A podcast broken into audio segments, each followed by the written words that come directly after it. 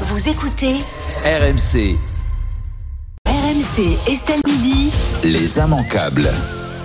Et on commente ces immanquables avec euh, Pierre Rondeau, Lumière Laprès et Fred Hermel. Et nous allons commencer, euh, Rémi, et ça va faire bien plaisir à Lumière Laprès, avec la victoire du jour. Ça se passe en Espagne. Un tribunal espagnol donc vient de condamner un homme à payer plus de 200 000 euros à son ex-femme pour l'avoir cantonné durant plus de 20 ans aux tâches ménagères à leur domicile. La justice a considéré que ces 200 000 euros correspondaient à un salaire minimum pour la période courant de juin 1995 à décembre 2020, date de la séparation du couple. C'est intéressant que vous me disiez que ça va me faire plaisir. Alors oui, ça me fait plaisir pour cette femme, Euh, mais je tiens à dire que c'est pas parce que euh, ah trop bien euh, euh, une femme a euh, euh, j'ai niqué qui me vient à l'esprit, mais bon, a- Non, a- ouais voilà, a- obtenu gain de a cause. obtenu gain de cause face à un homme euh, et surtout s'en est vengé. En fait, c'est pas ça notre projet. Notre Elle s'en projet c'est pas. Elle- dit j'ai Oui, travaillé et voilà. je- je mérite Mais donc du coup, du coup, c'est pas parce qu'on a battu un homme et un, on est content. C'est, je veux dire, c'est pas ça le, le truc parce que parfois euh, on est un peu présenté comme euh, un groupe de femmes, le, le mouvement féministe, qui euh, voudrait euh, se venger des hommes, alors que pas du Non, mais tout. là, c'est pas ça. Là- c'est- une avancée, parce que ça va permettre à Bah, plein de femmes de faire valoir leur fait, droit de ça. femme au foyer. C'est ça. Exactement. Et en fait, du coup, Mm. c'est moi je trouve ça vachement intéressant parce que ça veut dire que pour une fois, on reconnaît que le travail domestique c'est du travail et que par ailleurs, euh, si euh, euh, cette femme elle avait n'avait pas fait ce travail domestique et donc elle n'avait pas participé à l'économie de la Mm. maison, bah elle aurait pu gagner des sous à côté, mais que en effet il y lui aurait aurait moins pris de choses. femme de ménage, donc Exactement. il Et donc en fait, c'est Voilà. pour ça que je trouve ça vraiment super parce que ça veut dire que la justice commence aussi euh, à, s'attaquer euh, au, au- à ce qui se passe à l'intérieur du foyer. Et pour nous, ça, ça a toujours été difficile. Euh, c'est la même chose sur les violences conjugales. On disait un peu ce qui se passe derrière une porte close reste derrière une porte close. Les gens lavent leur linge, leur- lavent leur linge en famille, etc.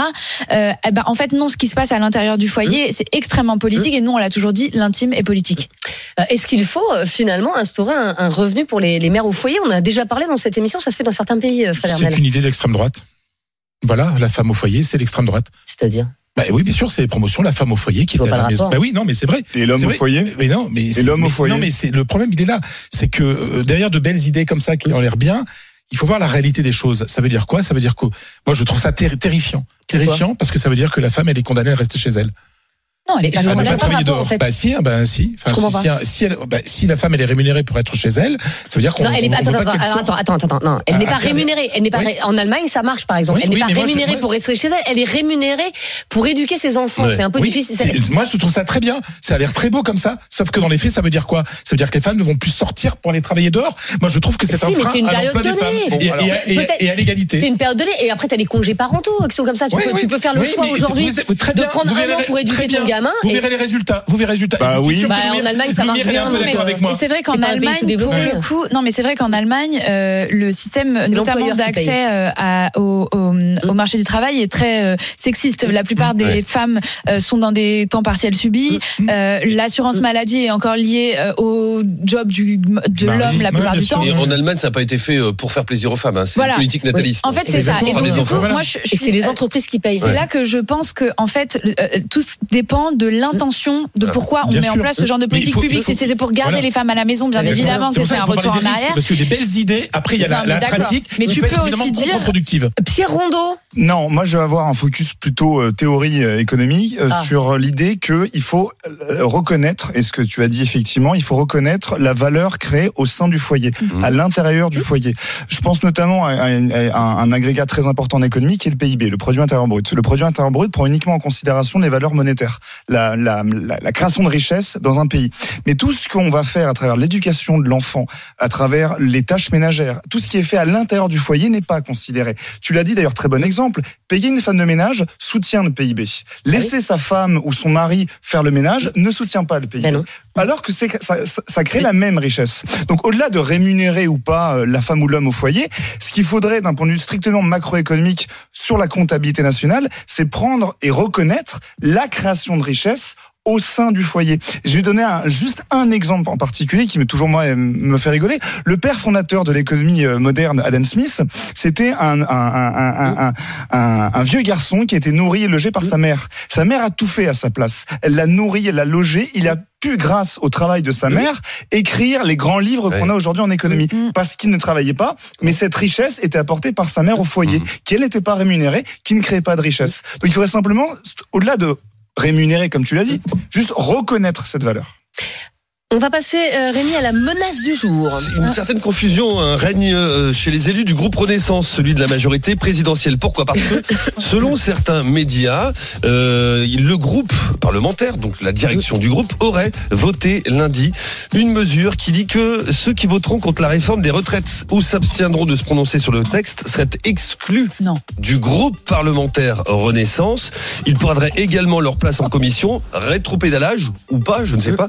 La direction du groupe fait savoir là à l'instant qu'elle n'a jamais pris cette décision. Il n'y aura pas d'exclusion, mais elle demande quand même aux députés Renaissance de faire preuve de loyauté.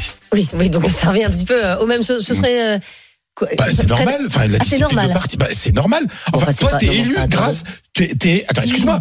T'es élu sur un programme et depuis le début, la réforme des retraites est un programme d'un parti. Toi, tu as, tu as été élu. Pas élu grâce- sur liste. Hein. qui a T'es été pas élu sur élu. liste.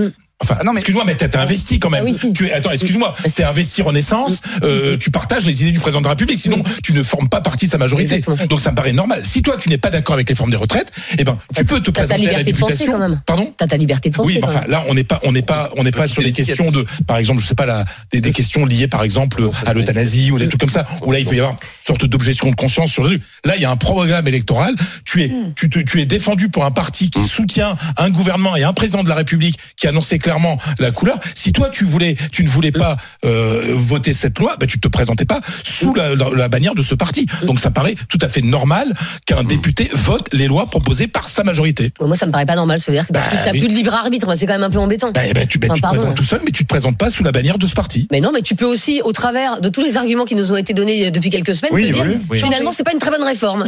Comme beaucoup de Français Oui, se, oui, se bah le sont oui, dit bah depuis quelques semaines. Regardez, Ah bah regardez les amis, l'exemple de Barbara Pompili, qui avait trahi les, les écologistes Oui. pour aller euh, euh, chez Macron, euh, qui est devenue ministre de l'écologie, qui a fait Oui. beaucoup beaucoup de mal. Hein. Les néonicotinoïdes, c'est elle, hein, Bon. par exemple, et, et qui maintenant dit ah bah non, finalement moi je veux plus voter, etc. Enfin, Bon. il y a un, opportu- un opportunisme assez dégoûtant. Loumière l'après, on fait quoi avec ces députés qui voteraient contre la réforme des retraites?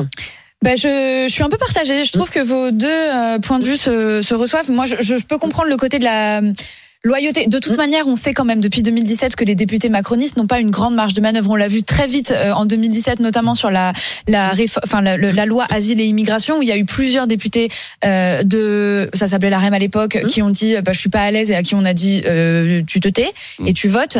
Euh, sûr que c'est beaucoup mieux chez les filles ici. je, je, je, franchement, encore une fois, je, arrêtez Le- de le- me non, poser non, toujours des questions sur LFI. Je suis pas chez LFI. le parti, non mais le parti, non mais pour remettre est connu pour sa discipline. Fait. En tout quand cas, il y a des partis qui ont plus ou moins une Mhm. discipline, euh, une tradition de la discipline euh, élevée, par exemple, beaucoup moins, les écolos. Oui. Euh, mais pour autant, je trouve ça intéressant, en effet, que de dire, c'est aussi le débat parlementaire et la rue Mhm. euh, qui permet aux gens d'évoluer. Donc là, je, je, je ne sais pas quoi dire. Je trouve que euh, euh, les deux sont possibles. et- Ouais, mais toi, t'es, toi, t'es électeur, électeur en Renaissance. Tu Éternel. votes pour un député Ouais. Oui, parce oui, que tu veux que cette loi des, des Oui, retraites mais- passe. Mais Eh ben, toi-même, tu, peux changer d'avis.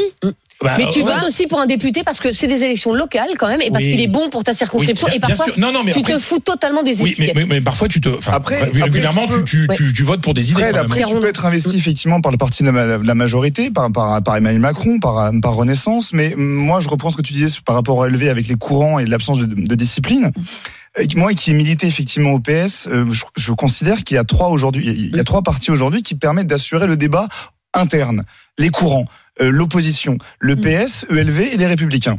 L'AFI, euh, la, euh, euh, RN et LREM, c'est juste on suit doctement le chef, le leader. Et on, a, on interdit de pouvoir changer d'opinion, changer d'avis au-delà des arguments. Ça fait trois mois qu'on en Mhm. parle. En trois mois, tu as pu changer, tu as pu évoluer. Et là, on te dit non, parce que c'est le chef qui l'a imposé, tu te dois de te plier à Non, ses exigences. été élu pour ça. Non, mais tu peux Non. changer, Fred. Tu peux Alors- effectivement écouter ce qui se dit et changer. Euh, juste puisqu'on parle de l'Assemblée euh, nationale, euh, une petite mise au point d'Elisabeth Borne. euh, Oui, on reparle de ces bras d'honneur euh, effectués hier par Éric Dupond-Moretti à l'Assemblée, à l'intention du président LR, euh, du groupe LR à l'Assemblée. hein. Il y avait un débat euh, sur euh, l'inéligibilité pour ceux qui seraient condamnés pour violence. Euh, Elisabeth Borne a fait savoir aujourd'hui au ministre de la Justice, Éric Dupond-Moretti, que euh, son comportement n'avait pas sa place dans l'hémicycle. Voilà, c'est ce qu'on apprend de l'entourage Ah, de la tout première ministre. euh, pour l'instant, Ah, la chef du ça- ça gouvernement a dur, hein. tenu ses propos lors d'un échange téléphonique avec son ministre. Voilà ce que dit l'entourage de la première ministre. Ah, c'est pas une déclaration. si c'est tout, c'est quand même pas Non. grand chose. Non mais l'entourage fait savoir. Oui, Oui. oui, Oui, mais c'est pas une déclaration officielle. Non, bah non, tu vas pas dire je vais taper sur les doigts. Oui, ça, non, oui. ça, ça Oui, paraît compliqué. euh, ça va pas être, euh, je pense pas que ça a dû être très très sévère. hein. Non, oui, c'est un petit recadrage. Eric, tu Eh, dis Eric, eh, merde là, c'est pas- franchement. eh, c'est pas très bien. Ben. Tu seras privé de goûter.